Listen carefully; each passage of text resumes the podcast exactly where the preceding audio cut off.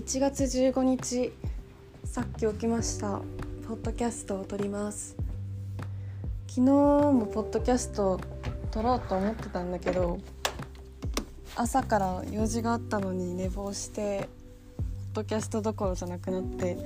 結局撮れずじまいに行っちゃって昨日はお休みということになりました。まあそういう日もある。で昨日はパーソナルカラーってわかるかな？なんかパーソナルカラー診断っていうのが流行ってるんですけどそれに行ってきました。パーソナルカラーと骨格と顔タイプっていうのがあってなんか自分に合った自分の肌とかが綺麗に見える色を教えてくれたり自分が細く見える洋服のスタイルを教えてくれたりとかあとなんだっけ自分の顔立ちに合う服装のスタイルどういうテイストが似合うのかっていうのを教えてくれるやつの診断に昨日は友達と行ってきました。なんかややりながらなんかそのもともと予想があったの。自分のパーソナルカラーはブルベなんだろうかイエベなんだろうかみたいなの自分で予想があって体型もなんか3種類ぐらいあるうちから診断されるんだけどこの3種類だったら自分はこれだろうなっていう予想があってなんか予想通りの結果が出たんだけどなんか自分のなんだろう今までのスタイルを正当化されてまあ良かったかも。まあ、それになんか自分が普段は着ない色とかもこのこういう色は似合うんだよっていうのを教えてもらえて面白かった。まあ、とはいえ、まあ、結構なんだろうパーソナルカラーを診断するってやっぱり自分の好みがはっきりしてる人が行くとああこれ似合わないんだ好きなのにとか思っちゃうのもちょっとあったかも。なんかそれになんか結局好きなもん着てえなみたいな気持ちに落ち着いちゃってまあそれは一回調べて自分の好みを知るのもいいけど結局好きなもの着たいなって結論になった。でもまあ全然調べた甲斐があってすごい楽しかった。なんか楽しかったっていうかいいことを知れたって感じ。の昨日を過ごしました。あと昨日は卒論を製本した卒論を提出して無事卒業論文の周辺のことは全部終わりました。やった。大変だった卒論。で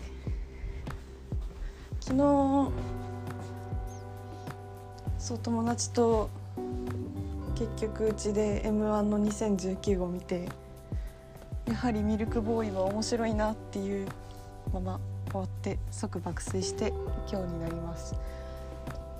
で今日はまだ全然午前中なんですけどあんまり家から出る用事がもうほぼ全くないんでまあなんだろう食べ物の買い出しに行くぐらいの用事しか本当にないな今日は。だからまあのんびりします。なんか昨日そのパーソナルカラー診断のやってくれたお姉さんがめちゃめちゃ「この色似合うと思うよね」みたいなの感じの人でなんかレスポンスを求めてくるっていう。だからそれで私も友達もなんかちょっと疲れちゃってそれで。なんかそれでめっちゃ爆睡して疲れてるんで今日は体を休めます。まあもう結構休んだんだけど。今日何の話しよっかな。なんか面白い話。もうちょっと話せるな時間的に。じゃあうん。そうだな。じゃあファッションとかの話をなんか私はもともとめちゃめちゃ好きなファッションとかが小さい頃からずっと決まっててまず自己主張の塊みたいな人間だからなんかもうなんなら1歳2歳ぐらいからもう親とかに「私はこれを着ます」みたいな。毎日これが着たいとかあれが着たいとかこの服は着たくないとかめちゃめちゃ文句言ってたらしくて親にめちゃめちゃ後で言われたなんか後でっていうか最近までずっと言われる。なんか小さい頃は、まあ、派手な色もすごい好きでまあなんか普通にその年の女の子らしくもう毎日ピンクのワンピースか赤のワンピースばっかり着たいみたいな感じの女の子だったらしい。もうなんかピンク色の髪留めもつけてもうプリンセスが好きだったからディズニープリンセスとかなんだろうプリキュアとかが好きだったからプリキュアみたいに可愛い髪飾りつけてセーラームーンみたいに可愛いワンピース着てみたいなな自己主張をめちゃめちゃ親にしてたらしい。でなんか小学生の頃とかまでは一応親がなんかこう洋服を結構選んでくれてたんだけど、まあ、中学生ぐらいになるとみんな自分の好きなファッションとかをしだすと思うんだけど私も結構自分の好きなファッションを追求し始め本格的に追求し始めるようになって、まあ、親と一緒に洋服買いに行ったりとか友達となんかファストファッション H&M とかに行って買ったりとか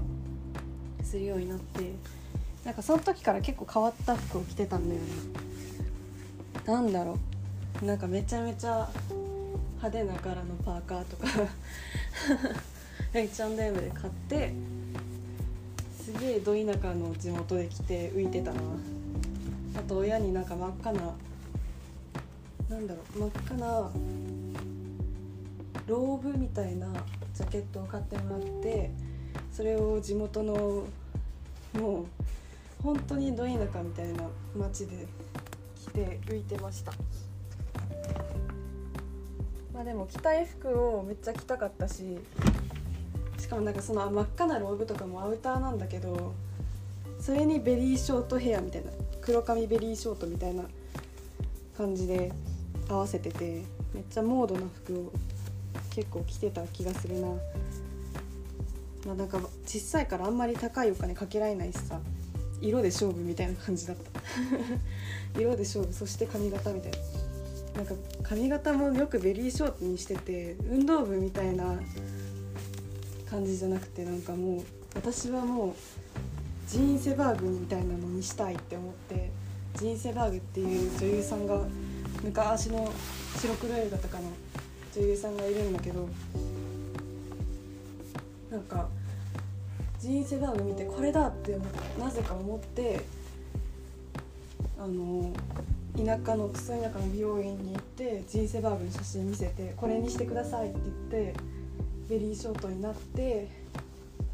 でもうそれに赤リップ合わせてモードみたいなのを中3とかでやってた覚えがある。結構面白い面白い女の子だったと思う中3の時。でなんか今は今でなんかなんだろう。なんか友達に言ってもらえるのは流行りの服ってわけじゃないけどおしゃれだよねって言ってもらえる。けどそれがすごい嬉しいなって思う。なんか自分の好きな服っていうのが直感的にもう定まっちゃってるからそれを直感に従い続けてずっと服を買ってる。って感じかな。私のスタイルについてお話ししました。じゃあそろそろ映画を紹介しよう。じゃあなんか中3の時その 面白い少女だった 私のエピソードとともに紹介できる映画にしよう。えっとそうだね「マッドマックス怒りのデスロード」はね中3の時の私の大好きだった映画。なんか私が中3の時に公開したの「マッドマックス怒りのデスロードが」で私はもう公開前からやばいマッドマックスリメイク来たわと思ってしかもなんかフュリオサ隊長っていうマジでかっこいい女戦士がいるんだけどその人の役をあのシャーリーズ・セロンっていうもうそれもめちゃめちゃ実生活でもかっこいい女がやってるからトム・ハーディっていう声がめちゃめちゃいい俳優も主演だし絶対見るしかない劇場でとか思って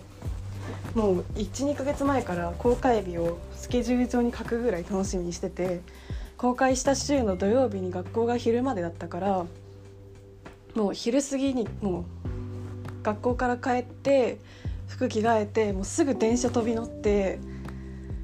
もう隣町の映画館まで行ってもう映画見てたんだけどなんかチケット売り場でチケットを買う時になんか田舎だから映画館ってやっぱちょっとしかないだから大体映画館限られるからかぶるんだよね映画館の友達と。でなんかチケット売り場でなんかちょっとイケてる女の子たちその学学年でちょっとイケてる女の子たちにたまたま会っちゃって私一人で映画館行ってたから「ああ映画見るんだね」みたいなことを言われて「あそうそう」みたいな「で何見るの?」って聞かれてなんか「マッドマックス」って言ったら「え何それ?」みたいな雰囲気になってちょっと微妙な気持ちになったことを めっちゃ覚えててこれめっちゃ人に言ってるんだけどでその友達に聞き返したらその友達はなんか少女漫画の実写版みたいななんか「君に届け」的な映画を見に行っててやべえちょっと私なんか趣味おかしいのかもって思った記憶がすごいある映画です「マッドマックス怒りのデスロード」この映画はなんかもう核戦争によって地球が終わってしまって人類の人口もかなり減ってしまった後の世界の話。なんか水とかガソリンとかなんか食料とかそういうのももう全然枯渇しててもう奪い合いみたいな。力ずくで自分の生存を確保するみたいな世界でそのトム・ハーディ演じるママックスだっけ？なんか男の人がもうもうなんかバトルしまくるみたいな。な映画。なんかもうなんかあらすじはあるんだけどあらすじがメインっていうよりはもうアクションシーンと美術と音楽のなんだろうもう壮大なもう芸術がメインの映画だからあらすじはあえて説明しません。でももう本当に衣装もそのメカ車のデザインももう音楽もセットの壮大さももう全部やばい。もうお金がめちゃめちゃかかってる。し VFX っていう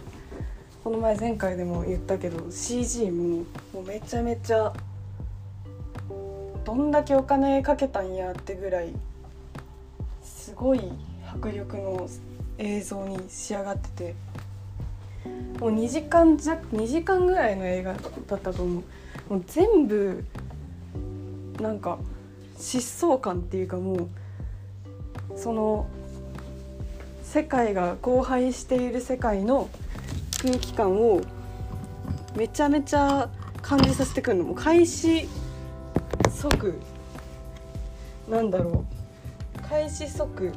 もう終わった世界みたいな。すぐ引き込まれるしそのままずっとなんかワクワクみたいな。気持ちにさせられるしなんかうんめっちゃこの世の終わりを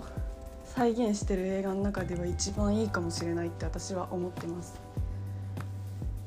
なんだろうあと私がなんかいろいろキャラクターがいっぱいあるの。私が好きなキャラクターはなんか車の上で大きいステレオのど真ん中で一人でギターを弾き続けるキャラクターで、まあ、み時々あんまりめちゃめちゃなんかあらすじとかにストーリーに関わってくるわけでもないし登場する回数も めっちゃいっぱいあるわけじゃないけど、まあ、ただかっこいい見た目が結構人気のキャラクターなんだけど私はミーハーなのでそういうのが大好きです。っていう感じで説明した「マッドマックス怒りのデスロード」本当にアクションが好きな人は一度は見た方がいいと思えるぐらいの大名作なんでぜひストレスを発散したい時とかに見てください。確かネットフリックスってか見れたかな？見れた気がする。でもあれ音響とかも最高だからよくリバイバル上映とかもやってて映画館で、まあ、今行きづらいけどこの世が平和になったらまたこの世の終わりを見に映画館に行くのはめちゃめちゃありだろうなって思います。ということで今日の紹介した映画は「マッドマックス怒りのデスロード」でした。マッドマックスはリメイク版っていうかまあ続きだから前作もいくつかあるんだけどそっちも面白いしおすすめです、まあ、マッドマックス怒りのデスロードを見てなんだろう。あこの世界観好きだわって思ったら他の昔のメル・ギブソン版を見てもいいと思います。ということでちょっと長くなっちゃった。毎日16分ぐらいになってきてるな。まあいいや。ということで終わります。バイバーイ。